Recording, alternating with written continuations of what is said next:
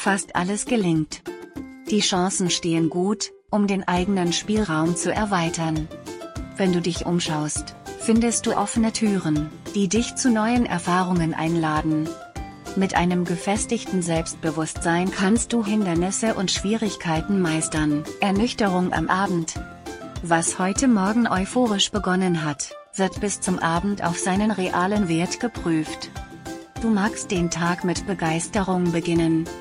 Nach einigen Stunden siehst du die Dinge nüchterner und realistischer. Wozu hast du gerade Lust? Deine körperlichen und seelischen Bedürfnisse möchten gehört werden. Erfülle dir die kleinen Wünsche nach Geborgenheit und mach das, was dir gerade Lust bereitet. Vor allem heute Nachmittag und Abend kannst du damit dein Wohlbefinden erheblich steigern. Dir hat dieser Podcast gefallen? Dann klicke jetzt auf Abonnieren und empfehle ihn weiter. Bleib immer auf dem Laufenden und folge uns bei Twitter, Instagram und Facebook.